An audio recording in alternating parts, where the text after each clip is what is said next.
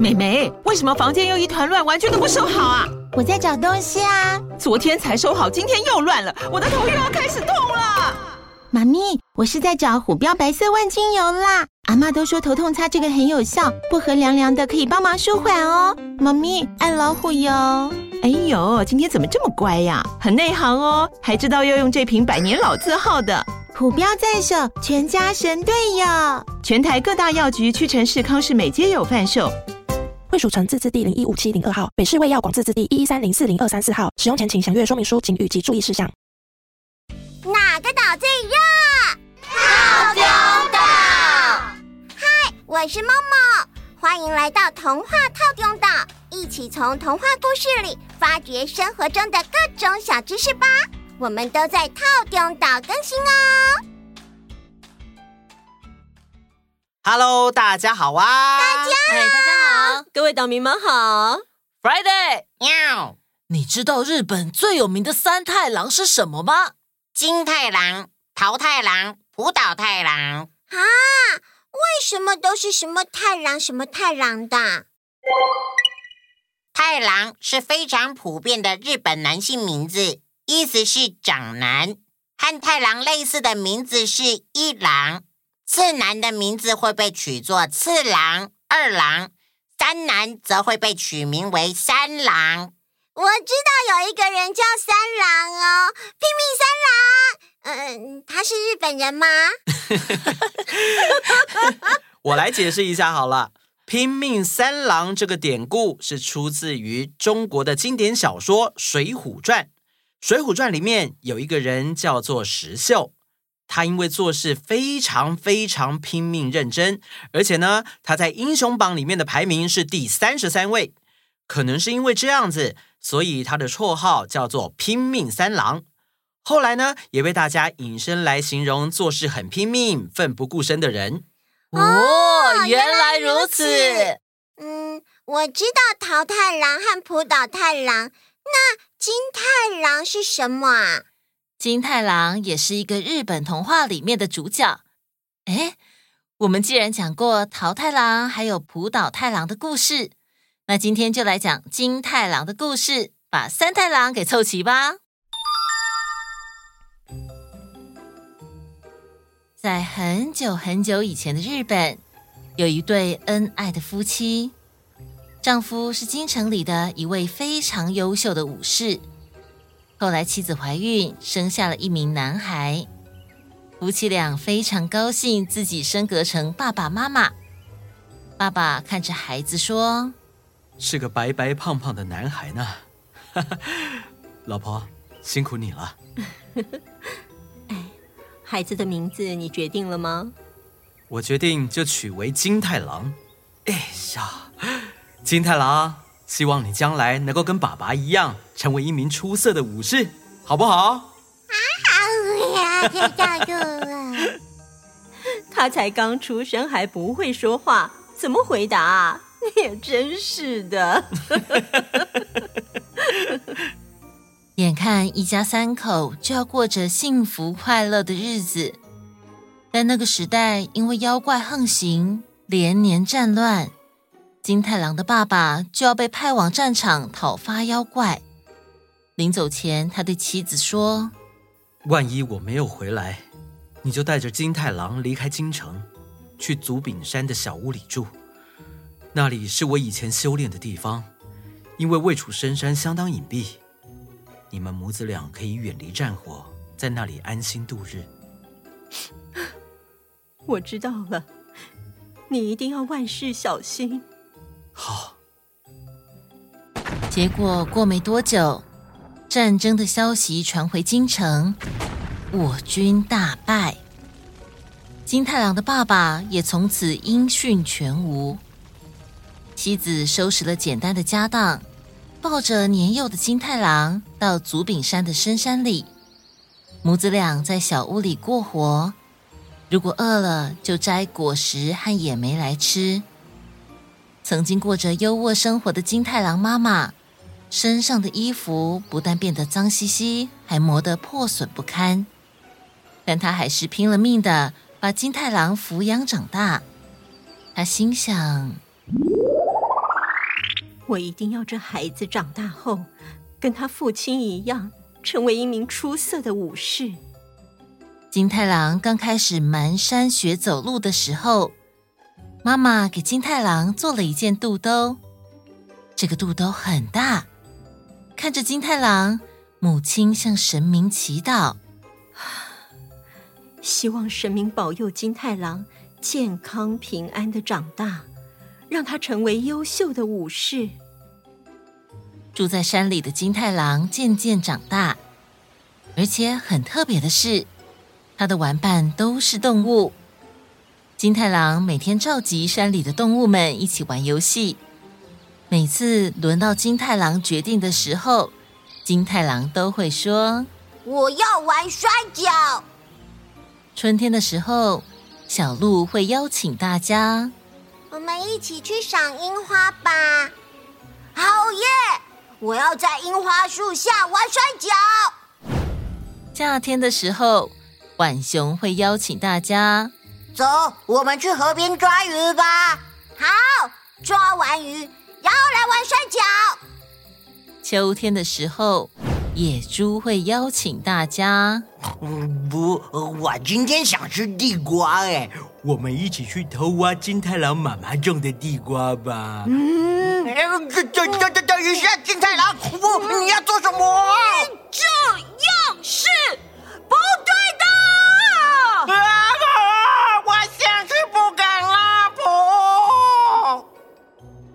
野猪就这样被金太郎用摔跤招式扔了出去。冬天的时候，还没有等金太郎开口，所有动物都会心照不宣的说：“你又要玩摔跤了，对不对？”咦，没错。金太郎总是精力充沛的和动物们玩耍。很快，金太郎就长大了，肚兜也变得合身了。温柔体贴又力大无穷的金太郎很受动物们的欢迎。他会把妈妈做的美味佳肴分给大家，同时他也会向动物们请益。猴子，你很擅长爬树，可以教我爬树的方法吗？没问题。陆小姐，你跑的速度飞快。可以教我在山中奔跑的诀窍吗？当然可以。另外，山上也有很多可以采集到的美味食材。狐狸，你的嗅觉很好，请你帮我找蘑菇。兔子，帮我挖山药。好啊。动物们都非常乐意帮忙金太郎。有一年秋天，动物们来到金太郎家。邀请他一起去捡栗子。金太郎兴高采烈的与动物们一起出发，但是要去捡栗子的地点必须经过一座悬崖上的桥。不过，原本架在这里的桥不见了，动物们不知如何是好。大熊说：“那边有一棵大树，我去把它推倒，当桥来使用吧。”大熊推了推大树，可是大树却稳如泰山，一动也不动。尽管大熊使劲的推，嗯，使劲的摇，对对对对，也只有树上的两片树叶掉下来而已。啊，我不行了，我投降。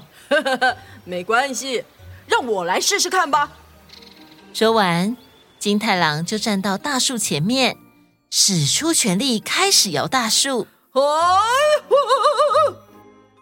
接着，惊人的事情发生了，大树开始倾斜，并在发出巨大声响的同时，倒在悬崖的两端，变成桥梁。动物们都好开心。随即，后面传来了一个声音说：“了不起！”好强大的力气啊！一名非常气派的武士以及他的随从，就在金太郎的后面目睹了刚刚发生的一切。气派的武士接着说：“我是源赖光，正在找志同道合的伙伴。你要来加入我们吗？”我想要成为一名武士。是你的话，我相信你一定可以成为一名非常优秀的武士。后来，金太郎带着源赖光回到家里，他跟妈妈说：“妈，我要去京城打拼，我一定会成为像爸爸一样优秀的武士。”虽然分开是很痛苦的事，但是妈妈还是喜极而泣的答应了。嗯，啊，妈，谢谢您，您的恩情我绝对不会忘记。我一定会回来接您的，动物们也要保重哦！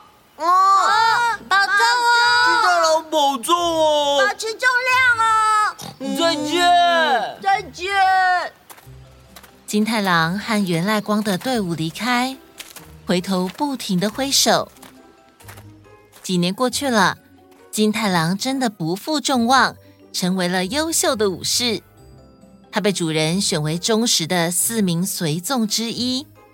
结束。日本武士的故事听起来都有一种帅气的感觉呢。啊，对了对了，我记得还有一个故事也是跟金太郎有关啊。没错没错，这个故事也非常的有名哦，是他成为源赖光家臣之后的故事。传说金太郎和源赖光认识，成为家臣之后，金太郎改名为坂田金石，在各地讨伐妖怪。其中啊，在大江山有一个妖怪首领叫做酒吞童子。酒吞童子的脸是红色的，头上长着五根大角，还有十五个眼睛，身高六公尺以上。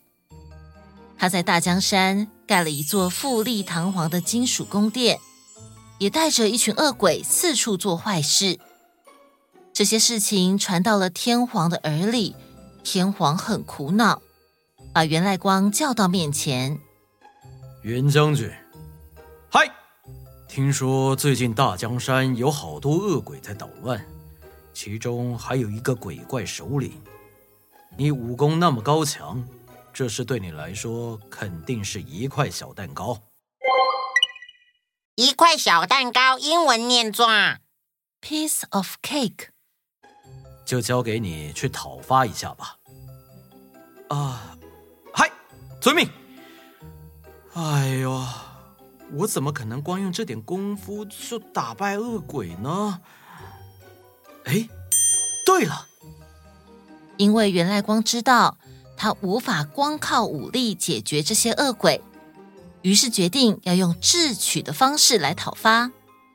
他与金太郎等家臣先去神社，拿到据说是对鬼才会有毒的特别药酒，再想办法混入酒吞童子的宫殿，骗酒吞童子喝下药酒。最后，源赖光和家臣趁酒吞童子醉倒的时候，将他解决掉，并封印了起来。金太郎陪主公源赖光平定乱世之后，便把妈妈接到京城，一起过着幸福快乐的生活。结束。酒吞童子是鬼的大头目，所以有人说酒吞童子是日本最强的鬼首领啊。那谢伯强呢？呃。请叫我三八子酱，没问题，伯强。总之呢，酒吞童子在日本的名气可是很高的哦。酒吞童子的名气啊，在日本妖怪中仅次于九尾狐，因此呢，常成为许多戏剧、传奇、游戏中的题材哦。呃，其实人家也有在游戏里，你们在动物森友会里面也找得到我的名字哦。博强，你这个梗埋太深了啦！如果有人知道动物森友会为什么会找得到博强的话，请私讯我们粉砖哦。好啦，时间差不多啦，那我们下次见，拜拜。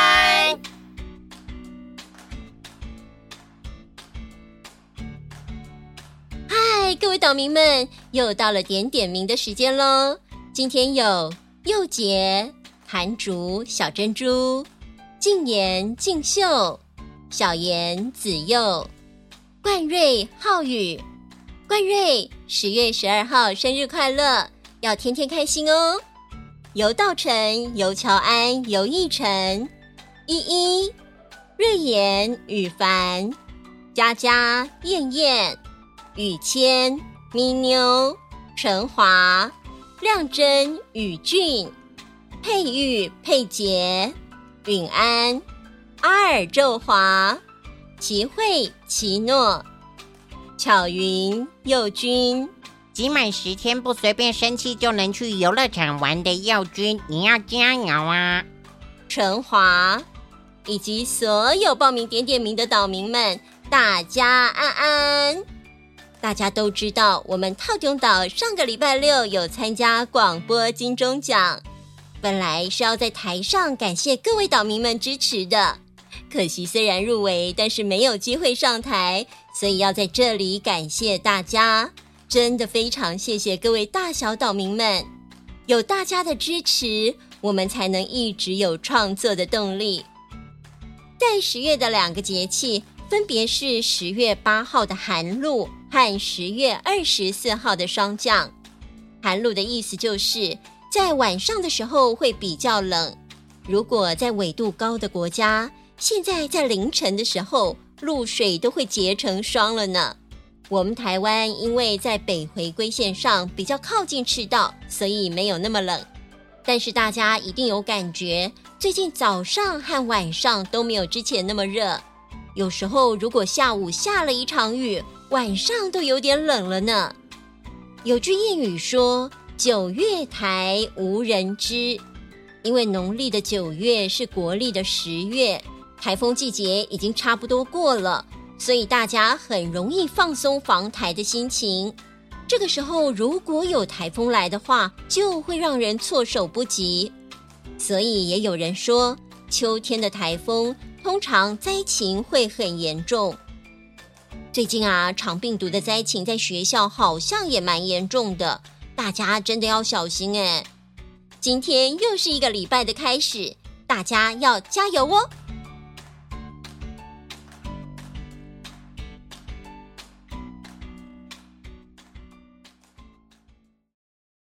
你想收听全部的故事吗？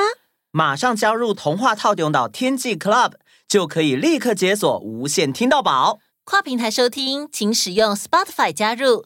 ios 系统推荐使用 apple podcast 好多好多故事等着你啊等你哦等你哦。等你哦。